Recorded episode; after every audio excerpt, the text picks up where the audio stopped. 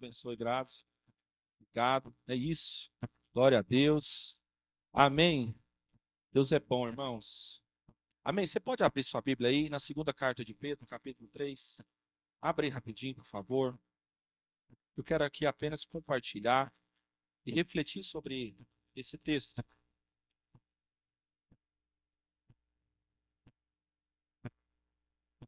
O desejo do nosso coração essa noite, irmãos, é que nós tenhamos é, um momento aqui de reflexão. Amém? Então, abra aí a sua Bíblia, deixe o Espírito Santo continuar falando ao seu coração e abra aí na segunda carta de Pedro, no capítulo 3. Vamos ouvir o que o Senhor tem para falar para nós. Amém? Graças a Deus. Todos acharam? Amém? Amém, meus irmãos? Todos acharam aí? Não? Segunda carta de Pedro. Segunda Pedro, capítulo 3. Irmãos, ajude aí os outros irmãos que não conseguiram achar. Alguém pode me ajudar aí? Quem ainda não achou? Hã? Amém. Graças a Deus. Amém? Vamos ler juntos aí? Vamos acompanhar? Eu sei que talvez o telão está ali, mas eu acho que não é a versão que eu estou aqui. Vamos lá. Amados, esta é agora a segunda epístola, ou a segunda carta que vos escrevo.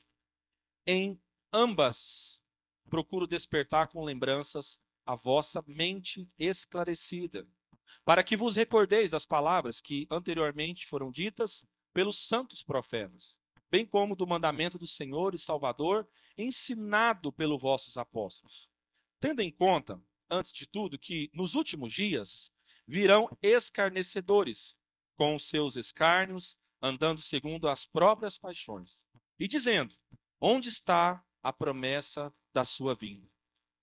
Porque desde que os pais dormiram, todas as coisas permaneceram, permanecem como desde o princípio da criação porque deliberadamente esquecem que de longo tempo houve céus, bem como terra, a qual surgiu da água e através da água pela palavra de Deus, pela qual veio a perecer o mundo daquele tempo afogado em água. Ora, os céus que agora existem e a terra, pela mesma palavra, têm sido entesourados para fogo, estando reservados para o dia do juízo e destruição dos homens ímpios. Há, todavia, uma coisa, amados, que não deveis esquecer: que, para o Senhor, um dia é como mil anos, e mil anos como um dia. Não retarda o Senhor a sua promessa, como alguns a julgam demorada. Pelo contrário, ele é longânimo para convosco, não querendo que nenhum pereça ou se perca, senão que todos cheguem ao arrependimento. Virá, entretanto, como ladrão o dia do Senhor, no qual os céus passarão como estrepitoso estrondo, e os elementos se desfarão abrasados. Também a terra e as obras que nela existem serão atingidas. Visto que todas essas coisas vão de ser assim desfeitas, deveis ser tais como os que vivem em santo procedimento e piedade, esperando e apressando a vinda do dia de Deus, por causa do qual os céus incendiados serão desfeitos e os elementos abrasados se derreterão. Nós, porém, segundo a sua promessa, esperamos novos céus e nova terra, nos quais habita justiça. Vamos ler até aí por enquanto. Meus irmãos, essa carta de Pedro é uma continuação do início da sua primeira carta para a sua segunda, na qual Pedro é usado por Deus para reforçar o chamado, a escolha, a, o resgate de Deus em Cristo Jesus em favor do seu povo. E é interessante porque a gente hoje está achando que o tempo está muito ruim, de fato está. Nós estamos vivendo dias terríveis. Mas naquela época os irmãos já estavam vivendo dias terríveis.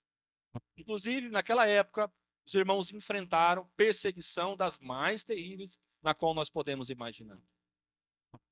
E todos os apóstolos, então, mortos assim por perseguição. Todos foram perseguidos de alguma forma, e através da perseguição, ou foram mortos diretamente ou indiretamente. E o que Pedro está fazendo aqui é trazer à memória aquilo que nós fazemos aqui diariamente, todas as semanas. Eu sei que muitas pessoas vêm assistir um culto, enquanto deveríamos entender que não se assiste culto. Culto é algo que acontece na vida. E aquilo que a gente chama de culto, na qual nós estamos aqui agora, no domingo, nessa noite de domingo, para nós, quando há uma consciência mais profunda, nós entendemos pela palavra de Deus que não é um culto, mas é um encontro da família.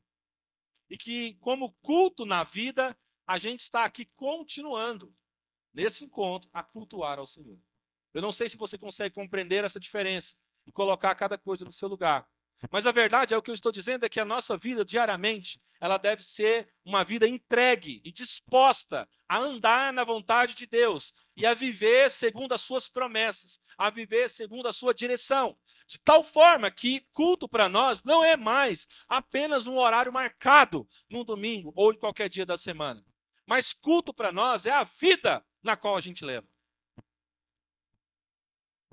Então, todas as vezes que nós nos encontrarmos, todas as vezes que tivermos a oportunidade, como Pedro aqui, de uma forma oportuna, escrevendo através de uma carta aqui, ou falando com os irmãos através de uma carta, que seja para a gente nos lembrar daquilo que nos traz esperança. E é interessante, porque nesse texto, a, o Pedro vem dizer que já é a segunda vez ou já é a segunda carta na qual ele está escrevendo e reforçando acerca da esperança que nós temos em Cristo Jesus. E quando eu digo esperança, eu não estou dizendo de algo incerto, eu não estou dizendo de uma possibilidade, entenda isso, irmão. As Escrituras nos falam sobre esperança como uma convicção plena, ou seja, fala de fé estabelecida no nosso coração. Então, talvez você está andando a sua vida do seu jeito, Talvez você não experimenta uma vontade que é boa, perfeita e agradável, segundo a vontade de Deus, porque você ainda anda por expectativa. E como alguém que anda por aquilo que pode ou não acontecer, e segundo a minha vontade humana, a gente às vezes está fora da vontade do Senhor. E pensando que estamos buscando a Deus, na verdade, nós estamos requerendo de Deus o que ele pode nos dar e não a relação que ele quer ter conosco. Muitos de nós temos sofrido por falta de conhecimento, outros tendo conhecimento por rebeldia. Então, o que nós precisamos aprender com as palavras de Pedro? Primeiro, nós precisamos e somos chamados a lembrar os nossos irmãos, a trazer a memória. Isso é um, não é um trabalho apenas pastoral local de liderança. Isso é um trabalho nosso. Agora eu pergunto para os irmãos: como você vai lembrar alguém de algo que você não sabe? Como você poderá ser sal da terra na vida dos irmãos, como nós somos, e luz, trazer luz ao coração dos irmãos das pessoas, se você dizendo-se ser um cristão, muitas vezes você apenas tem uma crença no seu coração, ou você apenas quer o que Deus tem de bênçãos para te dar, mas não quer ser bênção na vida dos seus irmãos. Aonde está a nossa responsabilidade? Aonde está a nossa integridade? Porque é perceptível que nos nossos dias, nós que se dizemos ser povo de Deus, igreja, nós estamos tão insensíveis, tão apáticos, tão desesperançosos, que a gente não consegue ter esperança para nós mesmos, o que dirá trazer esperança ao coração do outro. E isso está se tornando muito natural para nós. Porque a gente está pensando que o Senhor, em sua bondade, em sua misericórdia, em seu amor, no fim de tudo, só pelo fato da gente estar tá frequentando um encontro desse aqui, que a gente chama de culto, nós já estamos resolvidos. E é ruim. É ter mais um encontro uma reunião. Não basta a gente se reunir é necessário se sensibilizar. Eu queria que você guardasse essa palavra no seu coração. E sabe o que é que impede a gente sensibilizar? De fazer o que Pedro está fazendo aqui com esses irmãos, trazendo à memória deles aquilo que é esperança e não expectativa. É porque nós estamos apenas focados naquilo que nós queremos como projeto pessoal de vida. Ou de poder, ou de vida, ou dos nossos sonhos aqui. Nós estamos focados no nosso eu. Naquilo que a gente acha que poder, não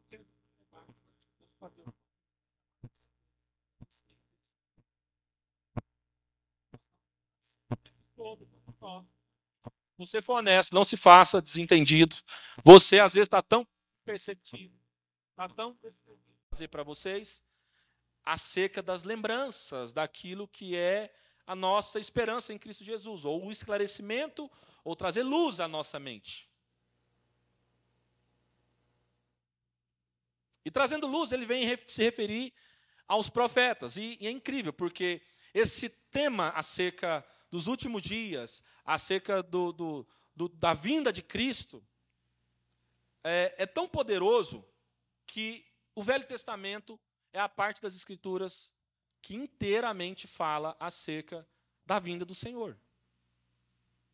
E o Novo Testamento, com exceção da carta de Filemão e da segunda e terceira epístola de João, tirando essas três, o restante, todas elas fazem menção, menção de alguma forma, à vinda do Senhor, a vida de igreja, o quanto nós precisamos estar preparados, o quanto a gente precisa andar em obediência, o quanto a gente precisa cuidar uns dos outros, o quanto a gente precisa ser sensível uns aos outros e trazer a memória, e não apenas trazer a memória, mas colocar em prática aquilo que nós dizemos que são as virtudes de Deus em nós e a gente não consegue entregar. O que está acontecendo com a gente? Ou a gente está se comportando como ímpio, ou sendo um cristão, nós estamos assim covardemente andando diferente daquilo que nós fomos chamados para andar. Nós estamos andando ainda como bebês na fé. Como Paulo diz aos Gálatas, como crianças que não estão prontas para tomar, para comer uma comida sólida, porque insistem em beber um leitinho espiritual. Bom, aí o Pedro vem dizer algumas coisas muito importantes. Primeiro, ele fala sobre os mandamentos que os santos profetas declararam desde sempre nas Escrituras. Ele vem trazer a memória dizendo: toda a Escritura é inspirada por Deus, porque toda a Escritura é palavra de Deus. Nós precisamos trazer a memória que Deus fala por meio da humanidade desde sempre. E isso está registrado. E depois ele vem dizer que nos últimos dias, já naquela época, naquele tempo como é hoje, é, já tinha entre eles muitos falsos profetas. Já havia essa manifestação. E, inclusive, ele usa expressões aqui dizendo: não são só apenas falsos, como são escarnecedores. Zombarias e gente que são zombadores. Te traz a, memória algum texto bíblico quando a gente diz escarnecedores, zombadores? Te lembra algum texto bíblico? Quem aqui se lembra do Salmo 1, quando isso fica muito claro?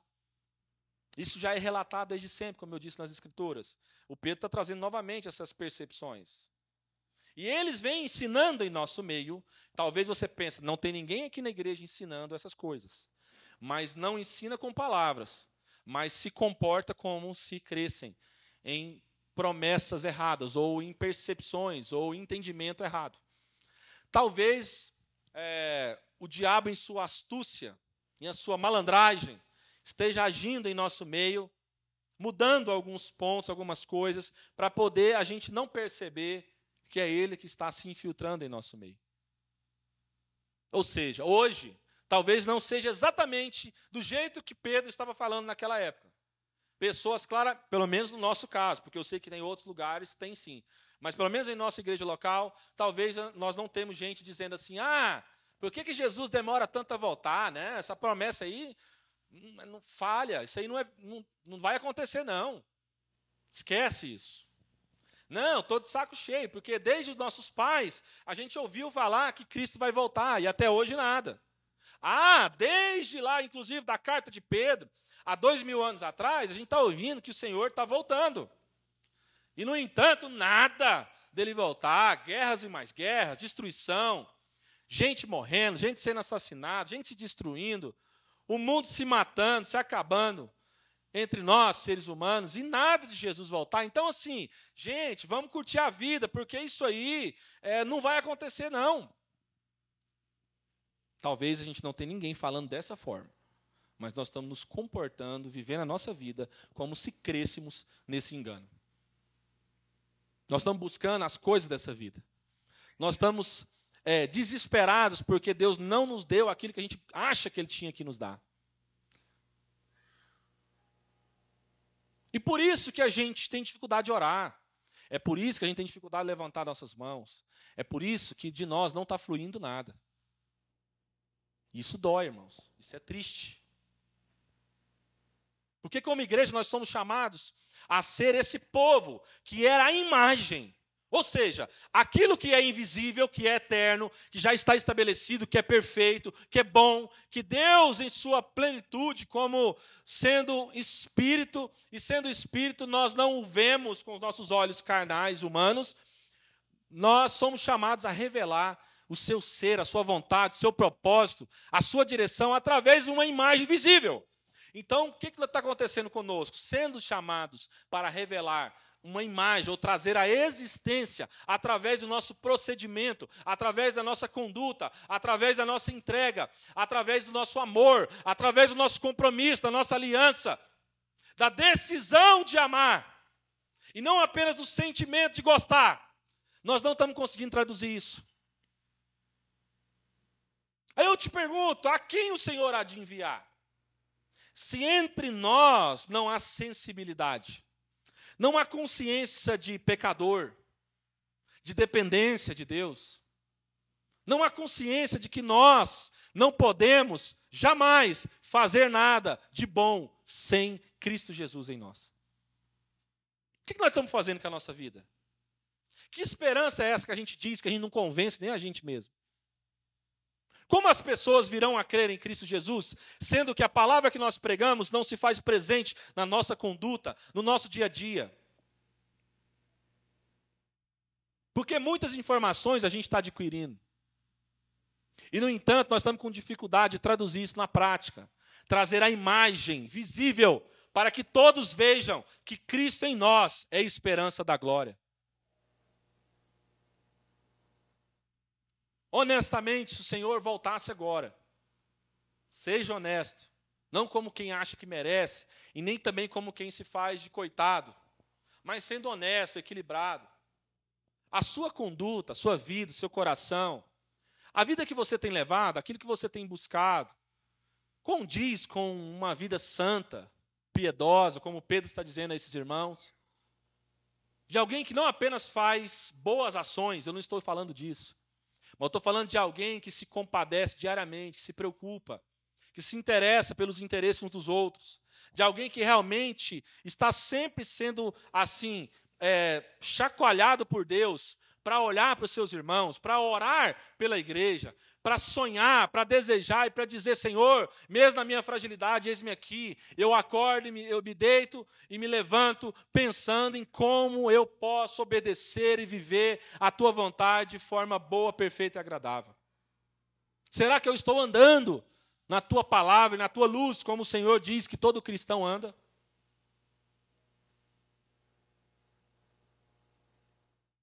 E o Pedro vai dizendo muitas coisas para nós. Inclusive, uma delas é que Pedro, é, no verso 6 desse capítulo 3, ele diz para nós o seguinte: Foi pelas águas que o mundo daquela época foi submerso e destruído. Preste atenção no que, que Pedro está dizendo. Pedro está fazendo menção a Gênesis capítulo 6 em diante. Quando o Senhor fala com Noé, diz a ele para que construa uma arca, e você sabe muito bem como é a história. E sendo esse mundo daquela época perverso, terrível, sem esperança, mas cada um procurando as suas convicções próprias, as suas verdades próprias, os seus caminhos próprios, rejeitando o mínimo de entendimento, o mínimo de sensibilidade, de olhar para o mundo e ver que alguém criou que é muito maior do que nós. O Senhor então traz a primeira destruição por meio das águas. E olha o que, ele diz no verso 7. Ora, por intermédio da mesma palavra, os céus e a terra que hoje existem estarão também preparados para o fogo, reservados para o dia do juízo e para a total destruição dos ímpios. Bom, quando ele cita isso aí, esse acontecimento de Noé, nós podemos lembrar também do capítulo 24 do Evangelho de Mateus, quando Jesus é indagado acerca do fim dos tempos. Mestre, diga-nos quando será e como será. E ele começa a trazer uma lista, uma história, uma direção e falar sobre esses acontecimentos. E no fim do capítulo ele vem dizer para aqueles irmãos, ou para aqueles discípulos, para aquelas pessoas, que é, assim como foi nos dias de Noé, será também a vinda do Senhor. E sabe qual é a semelhança total? É que Pedro está dizendo exatamente a mesma coisa. Porque quando você vai para o verso 10, ele diz o seguinte: Entretanto, o dia do Senhor virá como ladrão, no qual os céus desaparecerão ao som de um terrível estrondo, e os elementos se desintegrarão, desintegrarão pela ação do calor. A terra e toda a obra nela existente serão expostas ao, ao fogo. Ora, se tudo o que existe será assim aniquilado, que espécie de pessoas é necessário que vocês sejam? Essa é a pergunta para nós. Ora, se tudo que Deus criou aqui na terra, todas as coisas, os elementos, serão destruídos, darão lugar a novos céus e nova terra, que espécie de gente você acha que Deus te criou para ser? Ouça com atenção. O Senhor diz em Sua palavra que a terra a sua criação em si geme como em dores de parto, aguardando a manifestação dos filhos do Senhor. Essa mesma terra há de ser destruída em, nesses, como elementos para dar lugar a uma nova terra, novos céus e nova terra. Agora, se assim acontecerá com a criação, terra,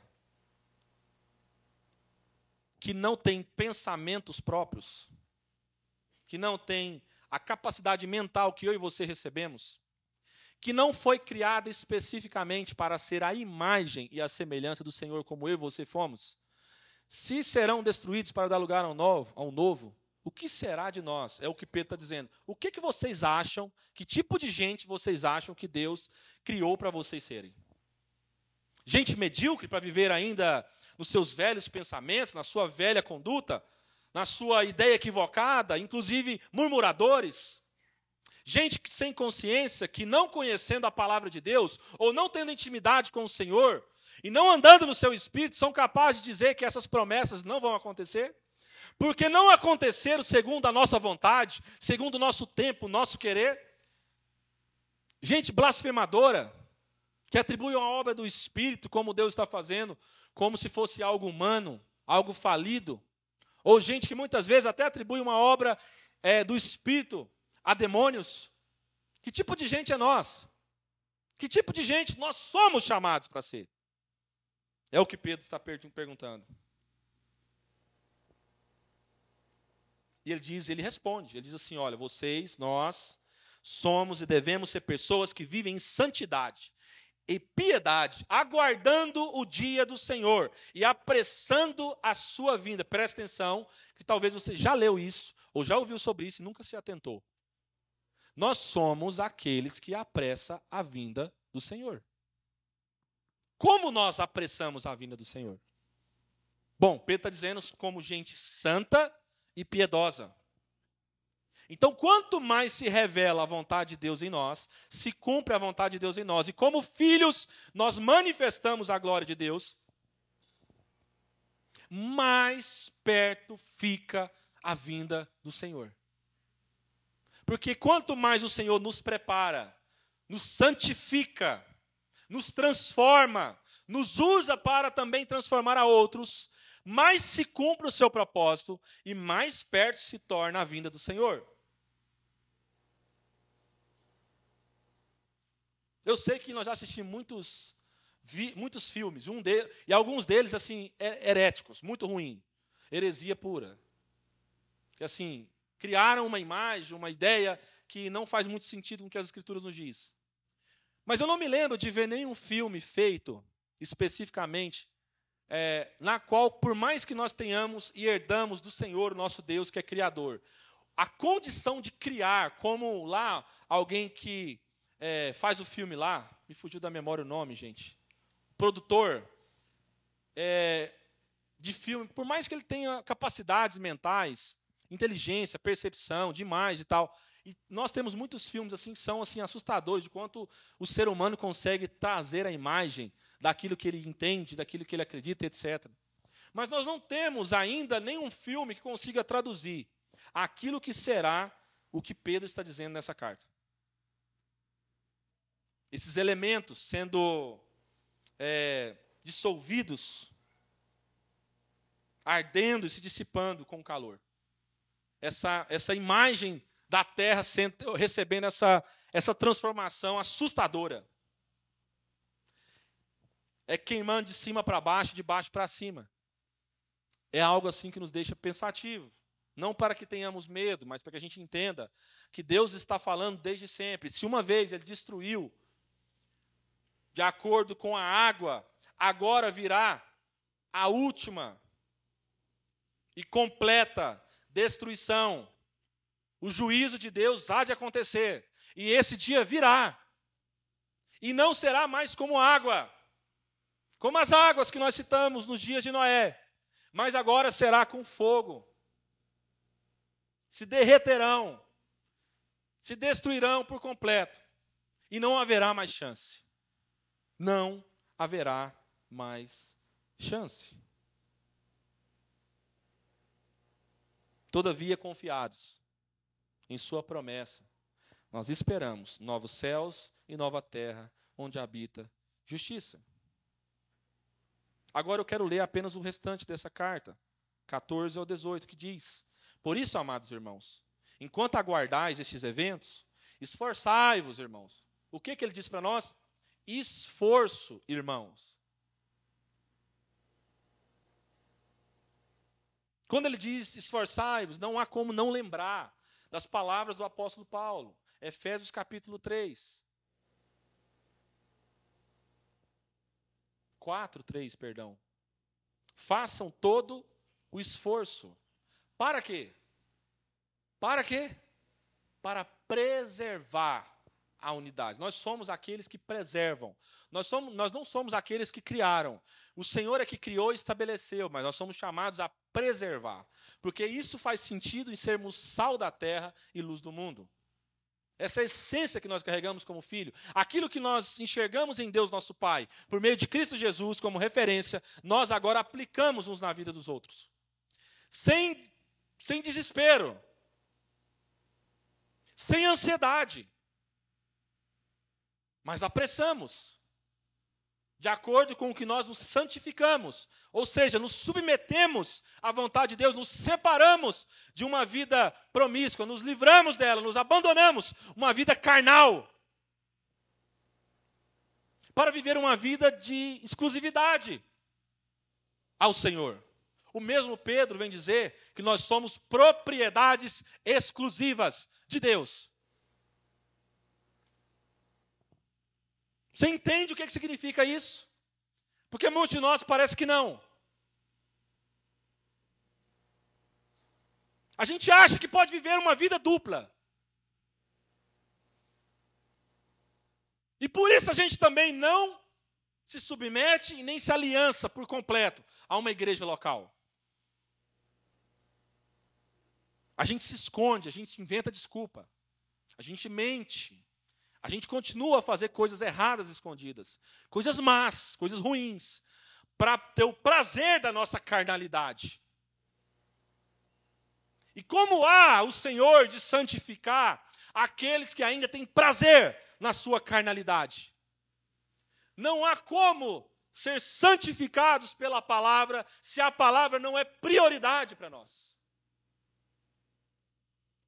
Enquanto a palavra de Deus não for prioridade para nós, enquanto a sua vontade não for prioridade para nós, nós não viveremos uma vida santa como Deus nos chamou a viver em Cristo Jesus.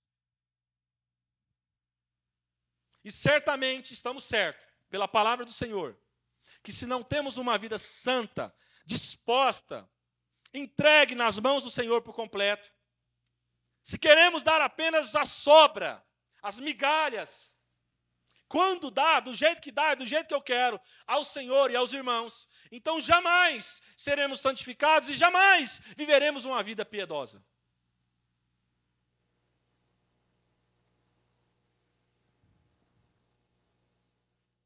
Paulo falou sobre isso, aqueles que têm aparência de piedade, mas negam a verdade. Porque quando são provados pelo fogo do Espírito, eles são desprezados no sentido de que não passam pelo teste. Só que tem algo pior do que não passar pelo teste aqui nessa terra. Você desprezar, se fazer desentendido e continuar vivendo uma vida promíscua, carnal, do jeito que você quer. O pior do que tudo isso é que está chegando a hora em que o Senhor nos virá nos buscar e buscará o seu povo, e que alguns, desprezando e vivendo do seu jeito, hão de enfrentar o juízo final. Não serão como os cristãos, chamados a obedecerem em santidade e piedade, que serão levados e conduzidos ao reino preparado desde a fundação do mundo. Mas serão apartados da sua presença. Serão lançados no lago de enxofre. Sim, ainda que você não queira ouvir sobre isso, e que nós não estamos com nenhuma perspectiva de ficar amedrontando as pessoas, fazendo as pessoas tomar decisões por medo, por susto. Não, não é o nosso interesse. Mas é o que a palavra de Deus está dizendo para nós tendo chamados, sendo sido chamados para viver uma vida santa e piedosa e fazer todo esforço, a gente não tem feito, às vezes, absolutamente nada. E Pedro vem dizer: esforçai-vos para que sejais encontrados por ele em plena paz, sem mácula, ou seja, sem mancha. Não dá para você continuar vivendo e aceitando situações na sua vida que mancham as suas vestes e livres de culpa diante dele. Considerai que a longanimidade do nosso Senhor, presta atenção, considerai que Deus é longânimo, mas considere que a longanimidade do Senhor é uma oportunidade para que pessoas, ou para que nós possamos, nós, receber a salvação. Assim como o nosso amado irmão Paulo também vos escreveu, de acordo com a sabedoria que Deus lhe concedeu. Olha Pedro dando testemunho acerca da vida de Paulo. Ele escreve do mesmo modo em todas as suas epístolas, discorrendo nelas sobre esses assuntos, na quais existem trechos difíceis de entender. Pedro está reconhecendo tem coisas que o Paulo fala que é muito difícil. Às vezes eu não, eu fico também assim, há uma dificuldade por causa da profundidade, por causa da experiência do apóstolo Paulo, por causa do seu chamado específico. E ele continua a dizer: apesar de ser difícil de entender, os quais são distorcidos pelos ignorantes e insensatos, como fazem também com as demais escrituras, para a própria destruição deles. Então, aqueles que distorcem as escrituras, não muitas vezes apenas falando e criticando a palavra de Deus, que muitos de nós acham que não está incluído nisso porque não faz isso, porque não fala, não discorda verbalmente, mas está discordando na sua vida prática. Então preste atenção, na vida cristã, a ortodoxia, que é o ensino, o entendimento da palavra de Deus, deve andar lado a lado com a ortopraxia, que é o testemunho. Não há como separar fé de obras. As duas andam juntas. O Tiago disse bem em sua carta. Reforçou isso bem para nós.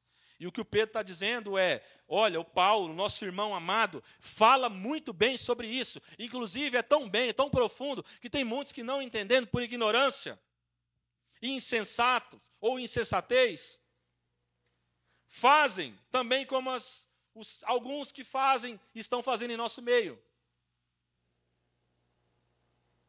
Distorcem as Escrituras para a própria destruição deles.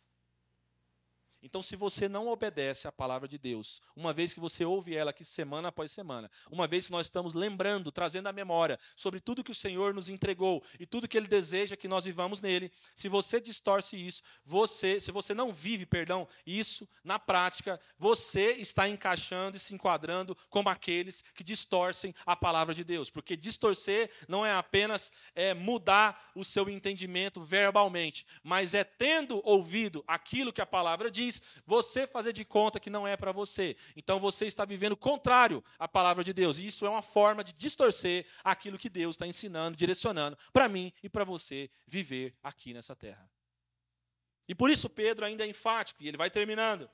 Ele diz: Sendo assim, amados irmãos, estando bem informados, guardai-vos para que não sejais conduzidos pelo erro e sedução dos que não têm princípios morais vindo a perder a vossa segurança e cair. E apostatar da fé. Antes, crescei na graça e no conhecimento do nosso Senhor e Salvador Jesus Cristo. A Ele seja glória, agora e no dia eterno. Amém. Como você tem andado e conduzido a sua vida. Até quando nós vamos inventar desculpas para viver uma vida medíocre, uma vida carnal, uma vida sem alegria? E nós estamos achando que Deus ou então algum pastor vai resolver nossa situação, se a gente insiste em andar tudo errado.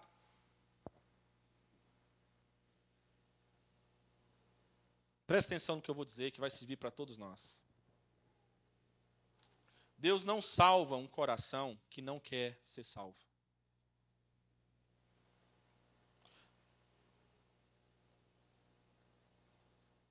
Deus não salva casamento que não se dispõe a viver a vontade de Deus. Não tem Cristo que salva, não tem pastor que pode ajudar. Talvez pode ser o seu caso, não sei. Deus não salva uma relação familiar, independente se for de casamento ou não, mas pode ser dos pais com os filhos, dos filhos com os pais, ou de amizade uns com os outros, se você não está disposto a obedecer à sua vontade.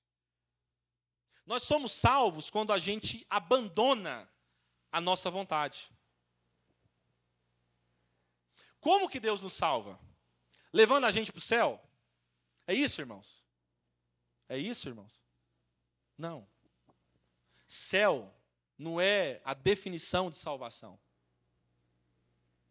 Céu é a definição de deleite eterno. Salvação fala de uma nova vida em que a gente se dispõe a viver em Cristo Jesus, ao abandonar a velha. Dispostos a abandonar a velha, nos submetemos a viver o novo. E tudo aquilo que você aprendeu, tudo que você sabe, que você acha que é bom, que você pode ensinar a Deus, esquece, irmão. Nós não tem nada de bom para ensinar para Deus que ele já não saiba e que ele não tenha melhor do que a gente. Então, se queremos viver um processo de salvação, de santidade, de vida com Deus, e entender e viver uma alegria verdadeira, nós precisamos abandonar as nossas vontades abandonar os nossos conceitos. Cada caso é um caso, cada situação é uma situação, cada um tem sua vida, tem sua experiência. Então o Senhor há de tratar com você de acordo com a sua caminhada, com a sua experiência, com o seu entendimento. Mas é fato que todos nós somos chamados a obedecer uma só voz e andar numa só verdade. Então eu quero encerrar dizendo: não há a minha verdade. Não existe a minha verdade, o meu conceito, a minha ideia de como é amar. Não, toda ideia que nós temos de amar, ela vem e deve vir do Senhor para nós. A referência do eterno, daquilo que é pleno, daquilo que é verdadeiro, não vem de ninguém humano, a não ser do Senhor.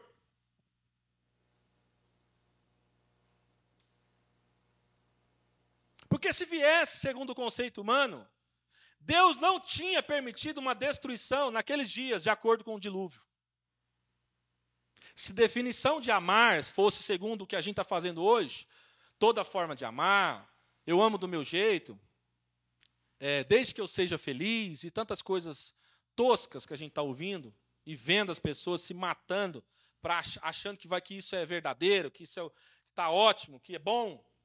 Então, Deus não estava dizendo claramente na sua palavra que além da primeira destruição que houve no dilúvio, haverá uma outra e última, chamada do dia da vinda do Senhor, ou o dia do juízo, na qual se encerrará as oportunidades desse Deus que Pedro diz que é longânimo. Mas é longânimo para que sejamos salvos, para que nos arrependamos. Então não há como pregar as boas novas se antes não entendemos que Deus está dizendo para nós que existe uma má notícia ao nosso respeito. Somos maus, miseráveis, pecadores, humanos, caídos, carnais. E por isso precisamos e carecemos da graça, do amor de Deus, da verdade de Deus, que é absoluta, e não das nossas verdades. Então Deus não está dizendo para cada um procurar a sua verdade. Mas Deus está dizendo: Eu sou em Jesus o caminho, a verdade e a vida. Não há outro caminho, não há outra solução, não há atalho, não há pedágio, não há outro intermediador a não ser Jesus Cristo, Senhor. E por isso, em Cristo, nós temos que andar em Deus, de forma que Jesus seja para nós o nosso advogado. E naquele grande dia, ele nos defenderá e testificará que fomos absolvidos. Ao invés de sermos ímpios, desobedientes, maldosos, tolos, arrogantes, presunçosos, e ao invés de desfrutar de Jesus Cristo como advogado, então sermos destruídos pelo justo juiz. Fica a sua escolha, fica diante de você. É verdade, e é bem verdade, que não só na palavra de Deus nós temos base para isso. E eu afirmo para os irmãos: está diante de vocês a palavra do Senhor. Portanto, todos aqui são indesculpáveis. Se quiserem andar em desobediência, serão indesculpáveis diante do Senhor, porque o Senhor entregou para cada um de nós a oportunidade de ouvir a Sua palavra, de se arrepender, de se submeter, de ser pastoreado, de ser cuidado, de cuidar, de amar, segundo o padrão de Deus, segundo a verdade absoluta, plena e gloriosa de Deus em Cristo Jesus.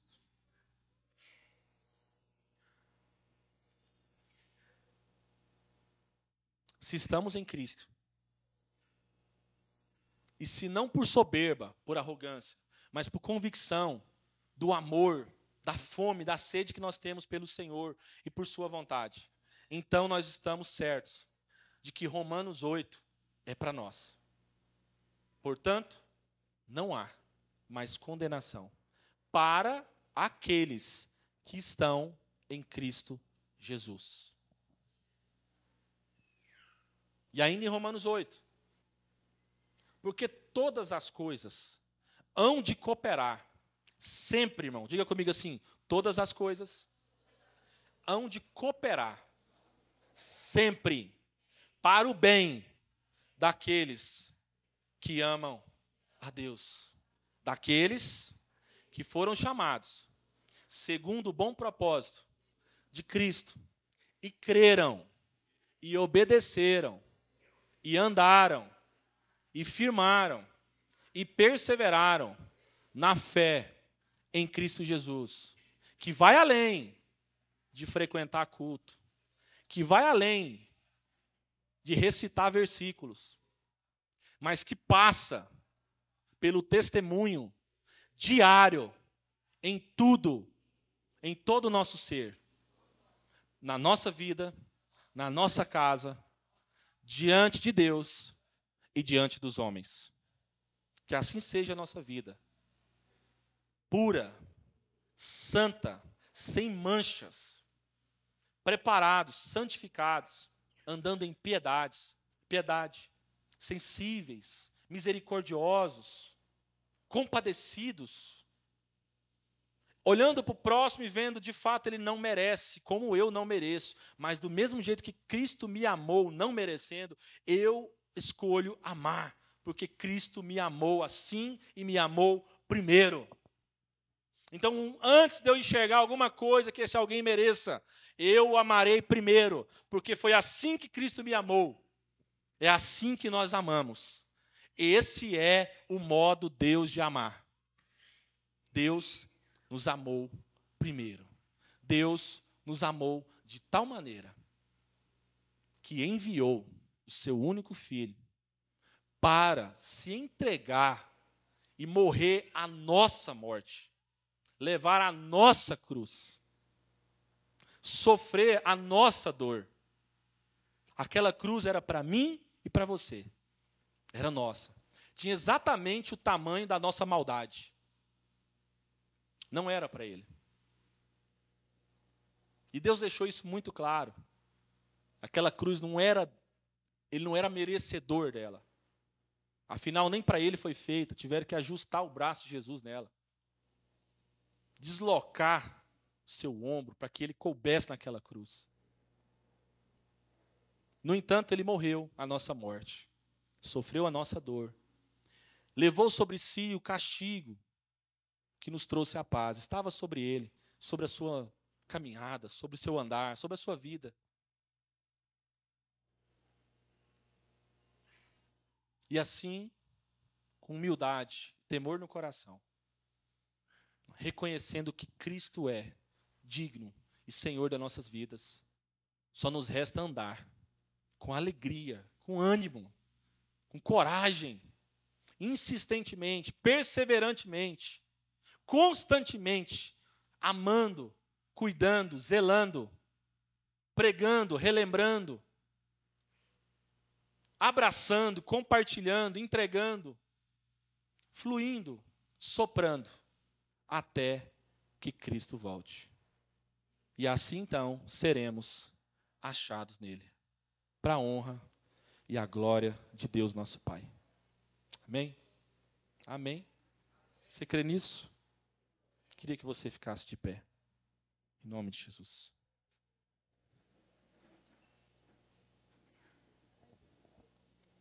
Alguém, se puder me ajudar, só tirar esse, esse púlpitozão grandão daqui. Aleluia. Abençoado. Muito bom. Ajuda muita gente a colocar né, a Bíblia em cima. Isso é muito bom. Nós precisávamos de um desse. Amém, meus irmãos? O Senhor está falando no seu coração? Sim. Amém. A gente tem assim sempre se desafiado a sair do nosso conforto, sair da mesmice, sair da dureza, da frieza geral que vai tomando conta das nossas vidas. E a gente, como líder aqui, como alguém que entende a responsabilidade, a gente está o tempo inteiro esforçando para traduzir na vida dos irmãos, ensinar, relembrar e reanimar o coração dos irmãos. Mas isso não pode ser algo que parte apenas de nós aqui, de alguns. Isso precisa ser uma entrega mútua. Portanto, muitas vezes a gente insiste com os irmãos e, e até espera, dá tempo, gasta mais tempo, para que os irmãos sejam sensíveis. E mais uma vez a gente quer ter esse tempo. eu penso que o Senhor tem coisas gloriosas para a gente viver como igreja ainda. Diante daquilo, tudo que nós já vivemos, que é uma bênção, mas ainda tem muito mais. Só que eu penso que Deus está nos corrigindo, nos alertando, para que a gente não caia no erro em que muitos já caíram. Estou falando muitos, não tolos, não ímpios, mas cristãos, irmãos nossos. O Senhor nos ama, então Ele vai corrigir as nossas vidas. Então eu quero te convidar a sair do seu lugar. Nesse momento que os irmãos vão preparar aqui o cálice, o pão, eu queria que de antemão você pudesse, assim, sair um pouco da, da tranquilidade que você está aí, no seu banquinho, na sua cadeirinha, e você fosse até alguém longe de você. Sim, nós vamos orar de novo. Talvez você pense, ô pastor, já de novo pedir para. É. A gente precisa aprender. E é na prática que a gente vai aprender. O Senhor vai nos dar graça. Em nome de Jesus. Amém? Mas o que, que eu vou falar? O que, que eu vou orar? Pergunta para o seu irmão: o que eu posso orar por você? Se ele te pedir por uma coisa muito fora da vontade de Deus, você fala assim, irmão, não tem como eu orar por isso. Tem como eu orar para que Deus tire isso do seu coração. Aí você pergunta amém para ele. Você dizer amém é porque ele está disposto a viver a vontade de Deus. Se não, você não ora por ele, mesmo assim, ministrando, Senhor, faça a tua vontade. Amém? Diga assim, como é que está seu coração aí? O que está passando? Escolha alguém, faça isso. Música